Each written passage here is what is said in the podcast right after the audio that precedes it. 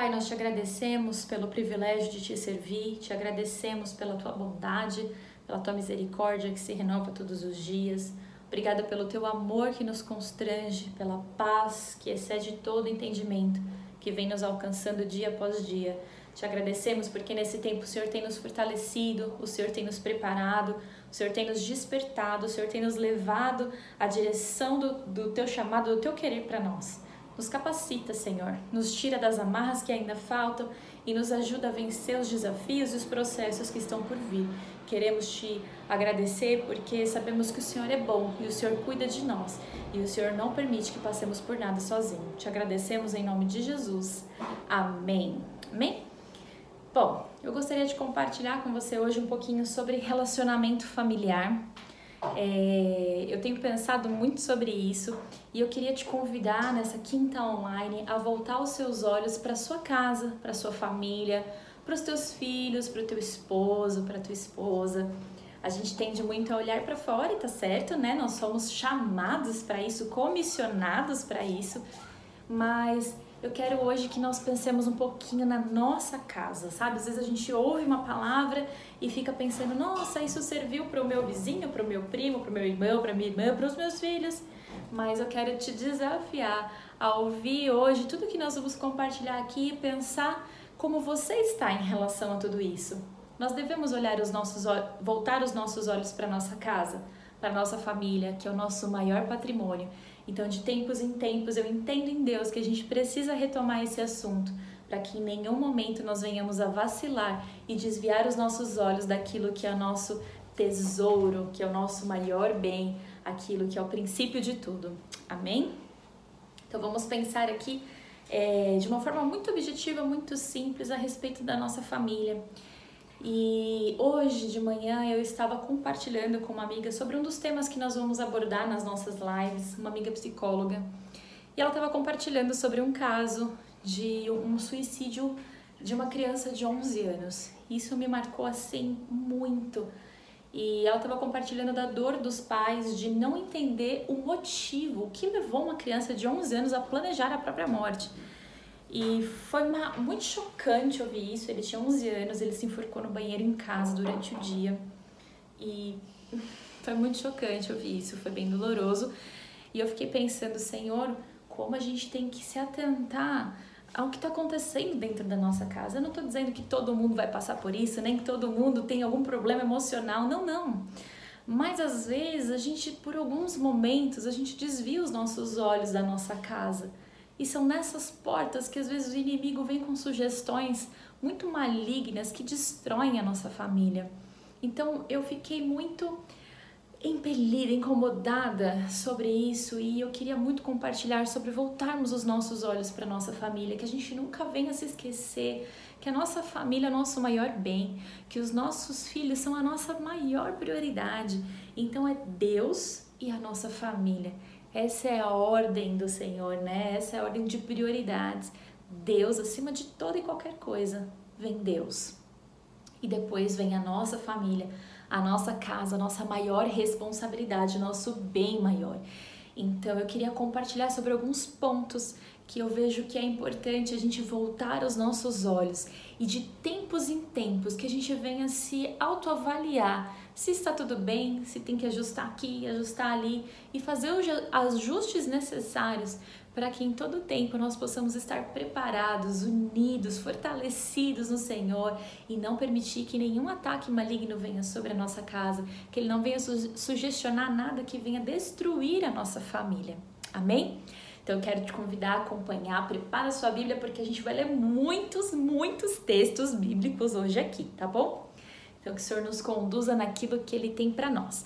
É, eu vou trazer aqui princípios para nós refletirmos e nos avaliarmos. E são quatro princípios, né? Quatro áreas que nós precisamos vigiar aqui. E nós vamos começar sobre a importância da nossa família. Então, eu quero começar ah, em 1 Timóteo, que você possa abrir sua Bíblia em 1 Timóteo, capítulo 5, verso 8. 1 Timóteo Vou abrir aqui com vocês. 1 Timóteo, capítulo 5. Opa! Capítulo 5, verso 8.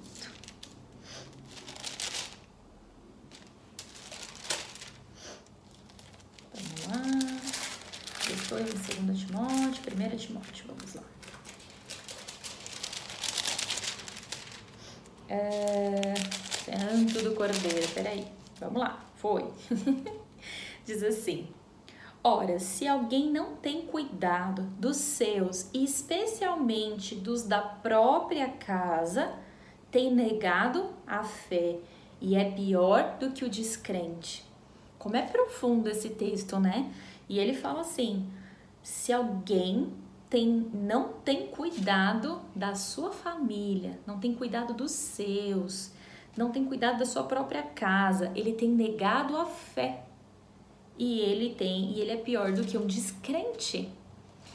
Esse texto é um texto muito, muito forte para nós refletirmos, né? A palavra fala que nós devemos cuidar da nossa família e às vezes a gente está tão impelido em trabalhar, em servir na igreja, uh, em fazer muitas coisas e nesse processo de fazer deixamos de olhar e de cuidar da nossa casa.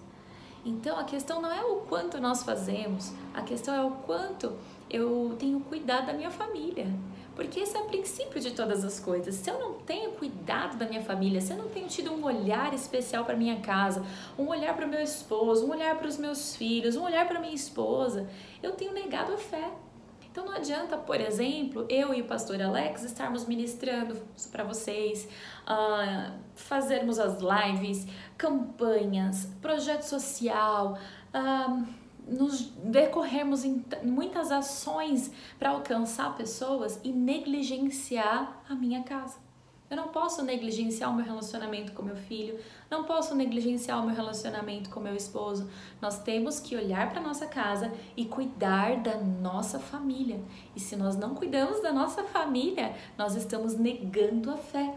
Então não importa o quanto eu faça, eu posso fazer muitas coisas boas, mas se em todas elas a prioridade não for cuidar da minha família, nada valeu a pena. Então, se eu tenho dedicado muito tempo ao trabalho e não tenho cuidado da minha família, eu estou negando a minha fé, eu tenho agido com negligência.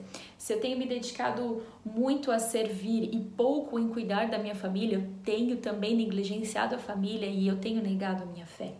Então, em tudo deve haver um equilíbrio, mas em primeiro lugar vem o Senhor e em segundo lugar vem a nossa família.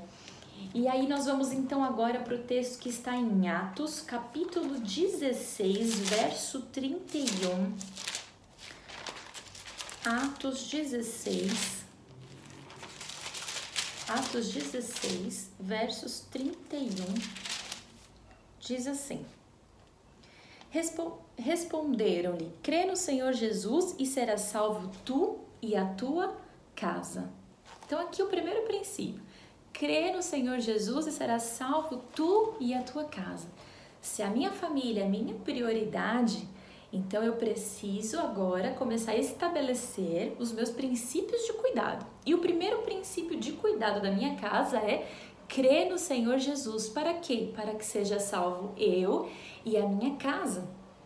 E aí eu fiquei pensando, como assim? Eu posso simplesmente crer em Jesus e toda a minha família vai ser salva? Sim e não. Eu posso só crer em Jesus.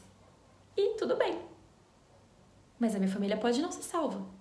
Mas entender o que quer dizer crer em Senhor Jesus. Eu estava refletindo sobre isso e eu entendi que crer no Senhor Jesus requer de mim demonstrações, é, uma fé expressa em ação, né? A palavra fala que a fé sem obras, ela é morta, está lá no livro de Tiago. Então veja, se eu creio no Senhor Jesus, então eu expresso a minha fé em ações. Quais são as ações? Eu creio no Senhor Jesus, então eu vou cumprir os princípios que ele estabeleceu. A minha família vai ver eu mudando meu comportamento, mudando ações, vai ver Jesus refletindo na minha vida e ela será salva. Então, eu tenho que crer no Senhor Jesus para que eu alcance a minha família? Sim, mas não somente crer. Eu tenho que crer e tenho que expressar a minha fé em ações, porque essas ações geram vida sobre a minha família. Então eu tenho tido uma conduta de quem expressa fé em Jesus, de quem uh, tem uma fé em Cristo, mas uma fé regada em ações, ações que condizem com a palavra, ações que são direcionadas pela palavra de Deus, ações que vão de encontro aos princípios que o Senhor estabeleceu, porque à medida que eu sou obediente à palavra, eu expresso a minha fé em Jesus. Quando eu honro, quando eu honro, é, quando eu demonstro meu amor a Deus, eu demonstro agindo de acordo com o que Ele espera de mim, que é uma vida de santidade, uma vida de, é, de oração, uma vida de jejum, uma vida de quem busca acertar, busca uh, mudar aquilo que está em desacordo com a palavra. Então a palavra nos deixa milhares de princípios. Eu tenho buscado mudar. A minha fé tem gerado transformação na minha vida, porque crer no Senhor Jesus transforma a minha vida. E transforma por quê? Porque eu creio e a minha fé é expressada através de ações, ações de mudanças, muitas mudanças. E essas mudanças, elas são visíveis à nossa casa, né? Quem nos conhece melhor do que a nossa família? Nossa família nos conhece muito bem. Então, à medida que a gente crê em Jesus e permite que Ele nos transforme e a nossa fé é, é, é expressa em ações, a minha família vê isso. E aí, então, ela é alcançada pela salvação em Cristo Jesus. Todos eles vão se render ao Senhor. É uma promessa, mas exige de nós uma ação. Eu tomo uma atitude e o Senhor também nos traz a promessa. Amém? E olha só, Provérbios 11, 29, olha o que Provérbios falam. Provérbios 11, 29. Vamos abrir lá. São muitos textos, então eu não consegui separar todos aqui, né? Então vamos abrindo junto. Às vezes eu vou demorar aqui um pouquinho, a página cola, a Bíblia tá na mão, uma benção. Provérbios 11, 29 fala assim, ó. O que perturba a sua casa herda o vento, e, um, e o insensato é servo do sábio de coração. O que perturba a sua casa herda o vento é, como é que eu tenho lidado com a minha família?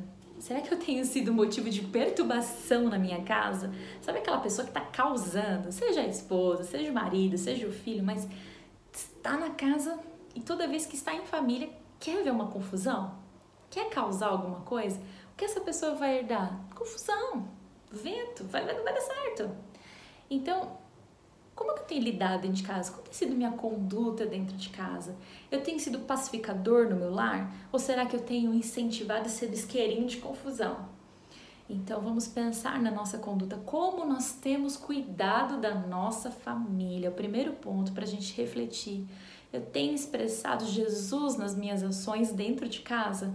A minha família vê Jesus em mim? A minha família vê uma mudança genuína em mim ou um esforço de quem quer mudar?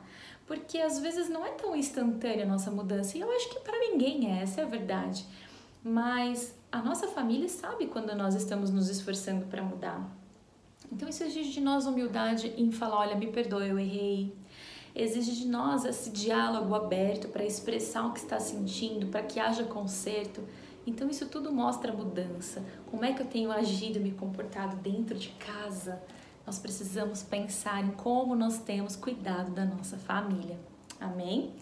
Então, segundo ponto, como está o nosso relacionamento entre marido e esposa? E o que a Bíblia fala sobre como nós devemos ser na nossa conduta de esposa e o que a Bíblia fala sobre a minha conduta quanto marido? O que a palavra nos ensina? Vamos, vamos ver junto? Então, vamos ler lá. Efésios, capítulo 4. E o livro de Efésios é um livro é, onde tem muitos princípios a respeito de casamento, da conduta do esposo, da conduta da esposa. É um livro poderoso. Aliás, a Bíblia toda é, mas leia o livro de Efésios com um olhar com calma, estudando, e a gente vai ver muitos princípios que foram estabelecidos aqui para que a gente tenha uma família muito bem sucedida, né? Então vamos lá, Efésios capítulo 4, versículo 32. Vamos ver?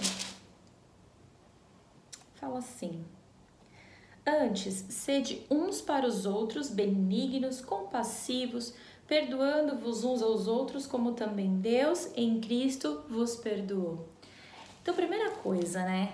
Relacionamento entre marido e mulher. Eu vejo que um dos pontos principais para um relacionamento dar certo é o perdão. E o que a palavra está falando aqui? Sede uns para os outros benignos, bondosos, né? Compassivos. Veja, perdoando-vos uns aos outros, como também Deus em Cristo vos perdoou. Como anda essa questão do perdão, sabe? Às vezes acontecem tantos conflitos ou ideias que se divergem de alguma maneira entre o relacionamento do marido e da mulher, e aí ficam se guardando e alimentando mágoas dentro de si né? Ou raiva por algum momento que não foi suprido numa expectativa e a gente fica alimentando aquela raiva, fica alimentando aquela situação, fica guardando, porque a gente é ruim mesmo, né? A gente quer guardar porque hum, tá com raiva e eu não vou me rebaixar. E tudo isso porque a gente entende que o perdão é pelo outro. E a verdade é que o perdão não está relacionado à pessoa que nos feriu. O perdão está relacionado a nós mesmos.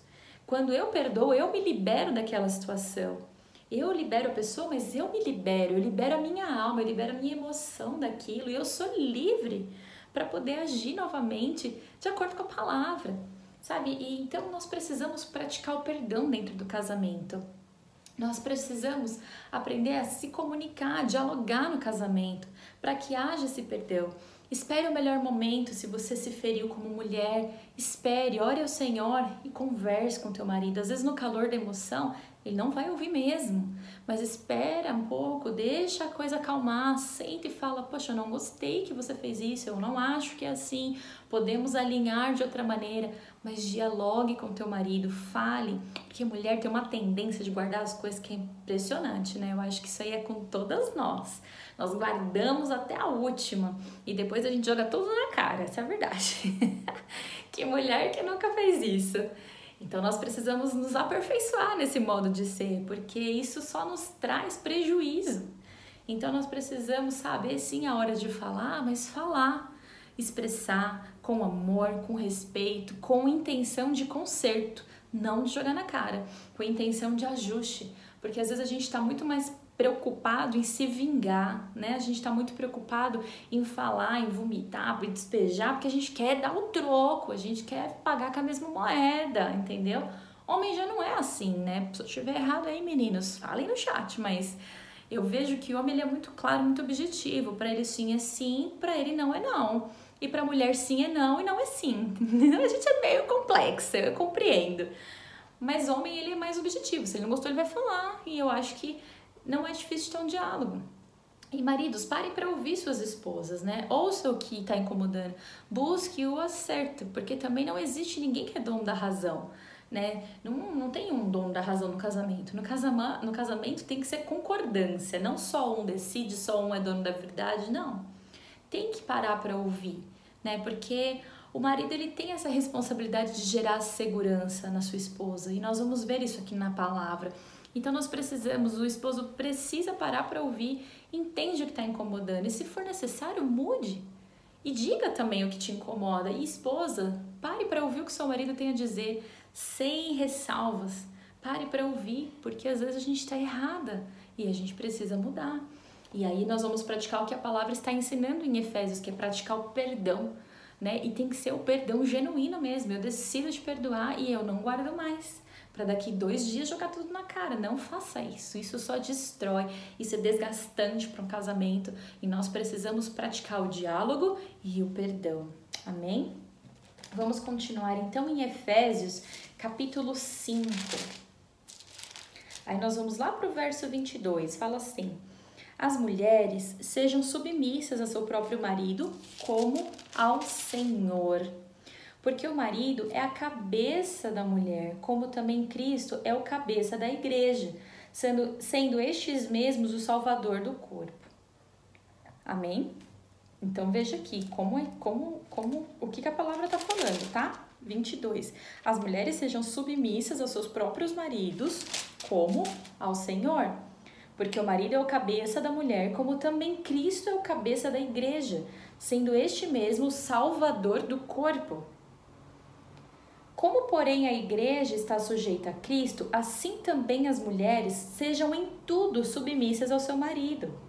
Marido, amai vossas mulheres, como também Cristo amou a igreja e a si mesmo se entregou por ela, porque a, porque a santificasse, tendo a purificado por meio da lavagem de água pela palavra. Então veja assim, é, existem dois princípios aqui, tanto para o homem quanto para a mulher, para o marido quanto para a esposa, né? Uh, ele fala assim: mulheres, sujeite-se aos seus maridos, porque ele é o cabeça, né? Como Cristo é o cabeça da igreja, assim o nosso marido é o nosso cabeça, ele é o líder da casa, né?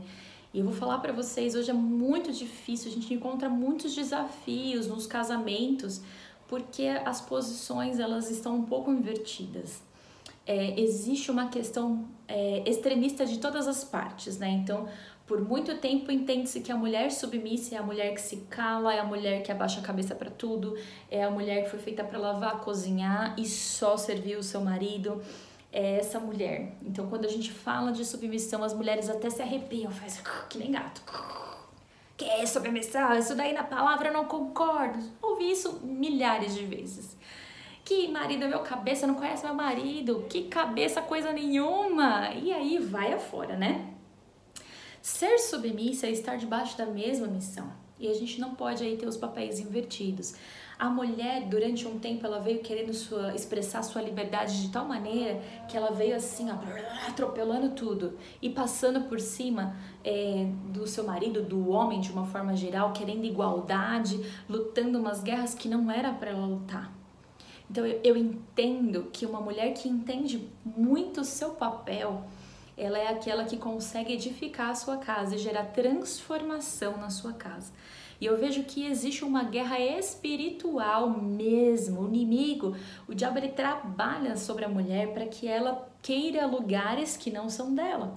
Porque à medida que a mulher faz isso, ela começa a se destacar, tomar uma posição que não é dela, e isso massacra os homens de muitas maneiras. Então, por exemplo, é, o mercado de trabalho está sendo tomado por mulheres, lideranças estão sendo tomadas por mulheres, não há problema. A questão é como a mulher se porta em relação a isso. Isso não é bom, isso não é bom, porque a gente tem visto uma geração de homens que estão vendo isso e eles, eles se omitem e não tomam seu papel de sacerdote, de cabeça. Então, nessa inversão de valores, a mulher se sobressai e o homem o tempo todo é massacrado. E assim, se acaba que os valores são completamente invertidos. O homem não sabe como trata uma mulher, a mulher não sabe como se porta diante de um homem. E assim a família é totalmente destruída. Então você vê que os casos homossexuais aumentaram muitíssimo, as referências estão erradas, tá tudo uma bagunça porque cada um não sabe seu papel. Então, ser submissa é estar debaixo da mesma missão, é entender, é ser companheira, é estar ao lado, é ser auxiliadora, é ouvir, entender que Deus sim vai dar direção para o nosso marido. E eu determino assim, né? A mulher é a cabeça, o homem é a cabeça e a mulher, ela é o corpo. Sabe? A cabeça manda o comando e o corpo reage. Agora imagina assim, ó, o cabeça tá, a, o cérebro está mandando o comando para o corpo, mas o corpo está paralisado, paralítico. Sofreu uma contusão e ficou lá tetraplégico. Então, o cérebro manda o comando, mas o corpo não reage, não responde. Essa pessoa não se move. Ela fica paralisada. Às vezes é isso que acontece na nossa casa. O esposo está mandando uma direção, mas o corpo não reage por N fatores. Então não há, não há uma não, não há nada, é uma paralisia, aquela família está paralisada. Ao mesmo modo que as pernas e o corpo não tem como andar sem uma cabeça, né? Então, se o corpo, o corpo não manda uma ação para a cabeça, mas ele se move. Então, tem que haver uma cumplicidade, tem que haver um, uma cumplicidade entre o casal, um diálogo para que eles possam se alinhar e para que sim a mulher entenda seu papel de submissão e o marido entenda seu papel de cabeça. E a palavra fala que o homem tem que amar a sua esposa como Cristo amou a igreja a ponto de se entregar por ela. Então, na mesma proporção que não vemos mulheres que entendem seu papel de submissão, existem homens que não se dão pela sua família e pela sua esposa não ama, não protege, não guarda, não entrega a sua vida para proteger a, a, sua esposa, mas a expõe. Então a gente precisa haver esse equilíbrio. O homem precisa entender que ele tem uma baita de uma responsabilidade, porque ser comparado a Cristo que se entregou não é moleza não. E a mulher se colocar nessa posição também não é moleza. A gente precisa se sacrificar e orar ao Senhor para ter sabedoria de encontrarmos as nossas posições dentro do lar e não inverter os valores, né? Então nós, como tu mulheres, podemos sim é, orientar e ajudar os nossos maridos a tomar o lugar deles. Ai, meu marido não reage, meu marido não faz isso. Então converse, ore por ele, seja intercessora, transforme através de ações, nós vamos ver isso.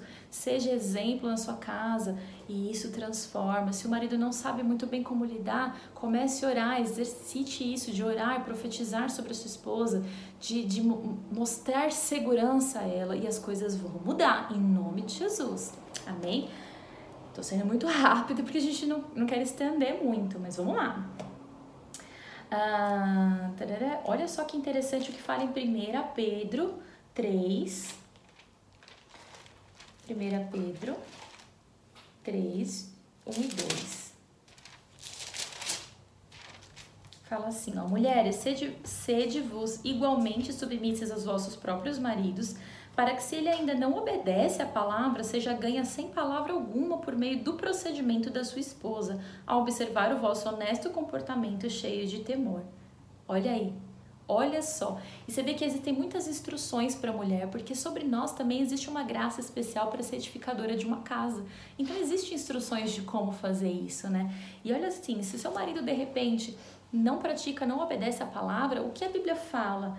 É seja igualmente submissa, entendeu? Honre o teu marido, para que se ele ainda não obedece a palavra, ele seja ganho sem palavra alguma, através das suas ações.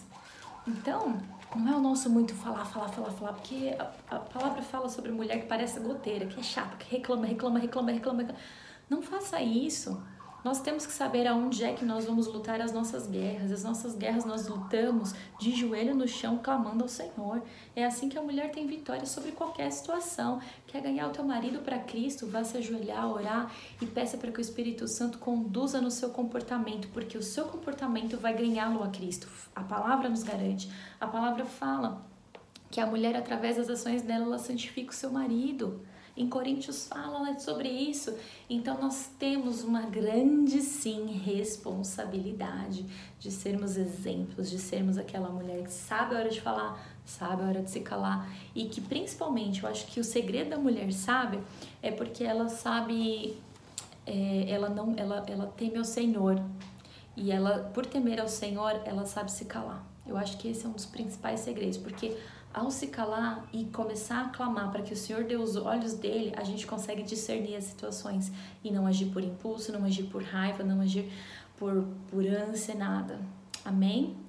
Uh, vamos agora então falar um pouquinho é, sobre Provérbios 12, rapidamente aqui, Provérbios 12. Uh, vamos lá, Provérbios 12, versículo 4. Provérbios 12, versículo 4. A mulher virtuosa é a coroa do seu marido, mas a que procede vergonhosamente é como a podridão nos seus ossos. Olha só como se refere a mulher. Então existe uma grande responsabilidade mesmo sobre a nossa vida, porque a mulher virtuosa ela é a coroa do seu marido, né? Então nós temos muito, muito a pensar sobre a nossa conduta. Assim como o homem tem, como o marido também tem muito o que pensar sobre a conduta, como ele tem transmitido segurança para o seu lar. Você tem feito seu papel de cabeça? Tem buscado o Senhor? Tem orado para que Deus possa falar com você, para que Deus possa falar de forma clara e você dê direção? Porque às vezes a nossa família não alcança lugares onde deveria alcançar porque o marido está se anulando, porque o marido não está se posicionando, porque o marido não está buscando, porque ele não tem sido como Cristo dentro da sua própria casa. E o papel do homem é muito importante porque ele é como se fosse a representação do próprio Deus no seu lar. Tanto como Jesus se entregou, a sua esposa precisa ter a segurança do seu marido de que ele vai aguardar, proteger e, e guardar a vida dela, assim como os filhos, quando olham para o pai, eles têm aquela referência de quem é o nosso Deus Pai através do nosso pai carnal.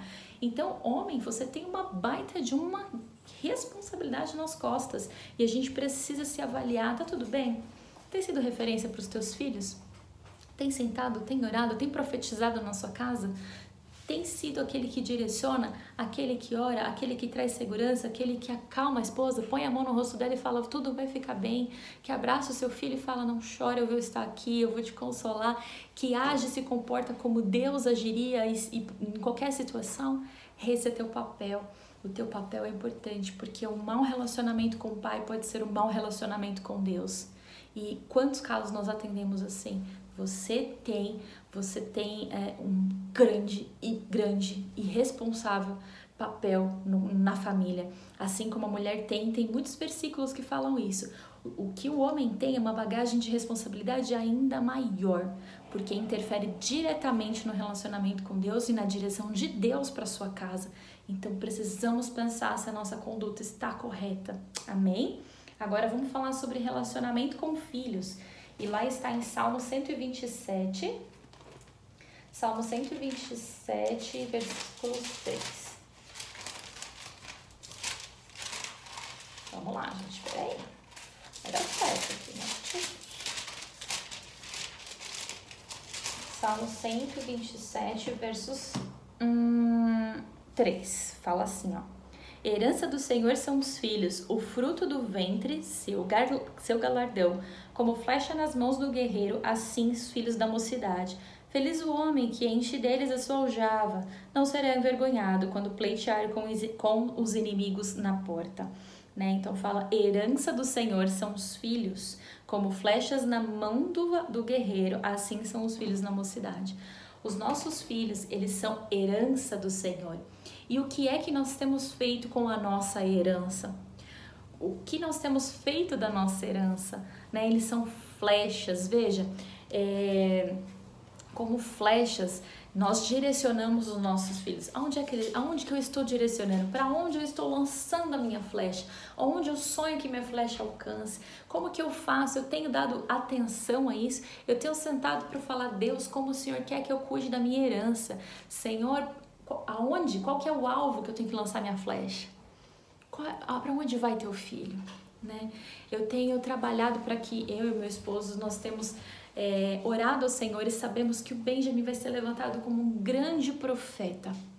E nós temos lançado ele para esse caminho. De que maneira nós fazemos isso? Ensinando a palavra, ensinando ele a orar, nós ensinamos ele a profetizar, nós estamos ensinando ele sobre Jesus, sobre visão espiritual, sobre como enxergar o mundo. É isso, lança, prepara. Qual que é o teu alvo? Lance a tua flecha para o alvo. Essa é a nossa herança, o que nós estamos fazendo com a nossa herança. Né? E olha só, em Efésios 6, olha só o que fala. Eu fui muito impactada com, com esse texto e eu li ele de uma ótica muito diferente, que eu não havia ainda me atentado, né? Em Efésios 6, versículo 4 fala assim, ó. E vós, pais, não provoquei vossos filhos a ira, mas criai-os na disciplina e na, e na admoestação do Senhor. É muito. Eu, não tinha me atentado a isso, porque até, é, pais, não levei os nossos filhos à ira. De que maneira seu filho fica irado? Sabe, às vezes os filhos ficam irados porque eles não são ouvidos. Vocês têm parado, nós temos parado para ouvir o que o nosso filho tem a dizer? Será que a gente tem se preocupado com as emoções dos nossos filhos? Como ele está se sentindo? Como é que o meu filho está se portando? Por que, que ele está tão isolado? Por que ele fica tanto tempo no quarto? Por que ele passa tanto tempo no computador? Gente, essa história é, é essa história que eu recebi sobre o menino que se suicidou me marcou de forma muito profunda. E eu pensei, será que nós temos monitorado aquilo que os nossos filhos assistem? Quais são os tipos de influência? Quanto tempo seu filho passa sozinho? O que, quais são as influências externas que ele está recebendo? O que os professores falam na casa? O seu ambiente tem uma roda de conversa? Ele consegue se expressar dentro de casa? Há liberdade para ele expor o que ele pensa sem ser julgado? porque nós precisamos fazer isso, eles são a nossa herança e quando nós não paramos para ouvir o que os nossos filhos têm a dizer, ou entender o modo como eles se expressam, ou entender o que está se passando dentro deles, nós levamos os nossos filhos à ira. Quando a gente só vem para corrigir, só para falar duro, só para expressar aquilo que não está te agradando ou que não está dentro do padrão que vocês estabeleceram, que nós estabelecemos, isso está errado. A palavra fala que a gente tem que corrigir os nossos filhos. Aqui fala na admoestação do Senhor. Eu tenho que corrigir o meu filho de acordo com a palavra de Deus. Eu tenho que corrigir o meu filho não da forma como eu penso ou da conduta que eu tenho. A, a correção ela vem de acordo com a palavra de Deus. O que eu preciso ensinar ao meu filho? Eu preciso ensinar ao meu filho que ele tem que honrar pai e mãe, porque isso é Bíblia. Eu preciso ensinar meu filho que ele tem que honrar os mais velhos, porque isso é Bíblia. Eu preciso ensinar ao meu filho que Deus amou ele, se entregou por ele, que ele precisa se arrepender dos seus pecados, porque isso é a Bíblia. Eu preciso ensinar meu filho que ele tem que sim ir até onde o coração dele alcança na juventude, deixar que o Espírito Santo o, o alcance e mostrar para ele qual é o alvo que eu tenho para que ele vá, porque ele foi nasceu por esse propósito. Eu preciso de mostrar meu filho de acordo com aquilo que Deus estabeleceu estabeleceu com a palavra. E às vezes a gente fica é, só gritando, só brigando, só dando palavras negativas e os nossos filhos vão aceitar isso como verdade para a vida deles. Como é que nós temos falado com o nosso filho? Me chamou muita atenção que eu estava com o Benjamin brincando com. Ele estava andando numa moto, uma motinho elétrica e aí a gente falava assim. Você não vai acelerar porque você não presta atenção. Você não presta atenção, você não vai acelerar. E aí, em determinado momento, ele falou assim: Ah, eu não posso porque eu não, eu não presto atenção em nada.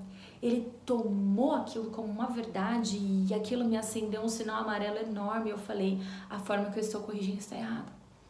Porque eu preciso que ele entenda, eu preciso falar de outra maneira. Então eu comecei a repensar: qual seria o certo a fazer dessa forma? O certo seria assim, filho.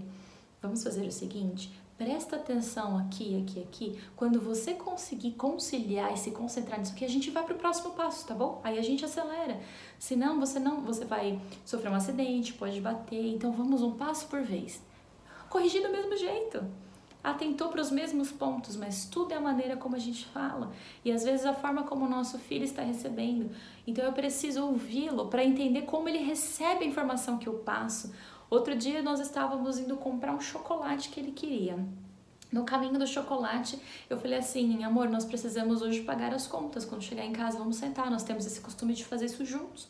Eu falei: vamos fazer, tem tais contas para pagar. Ele estava no banco de trás ouvindo. De repente, ele falou assim: mamãe, pode usar o dinheiro do meu cofrinho para comprar o chocolate.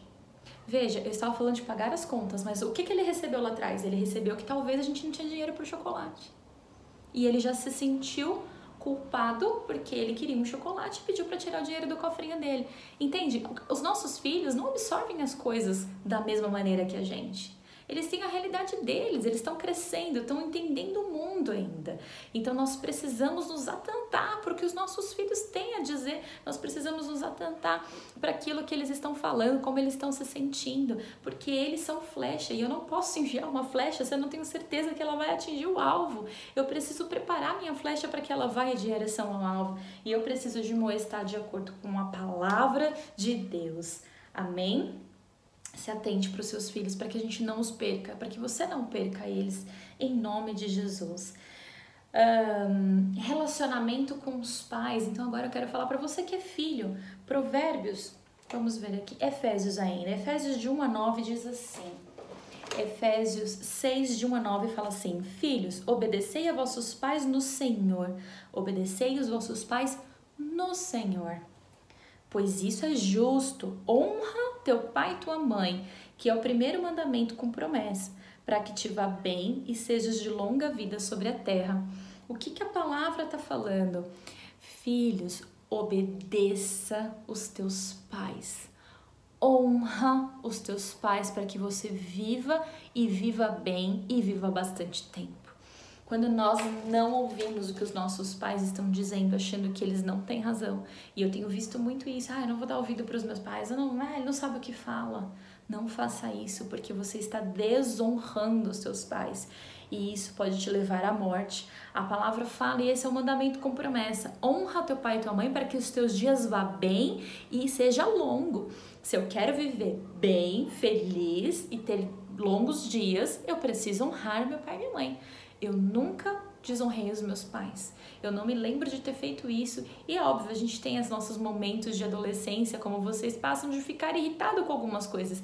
E não tem problema sentir raiva do pai, não tem problema ficar irritado com o comportamento do pai, não tem problema se entristecer com a direção que ele deu. O que eu não posso é desonrar.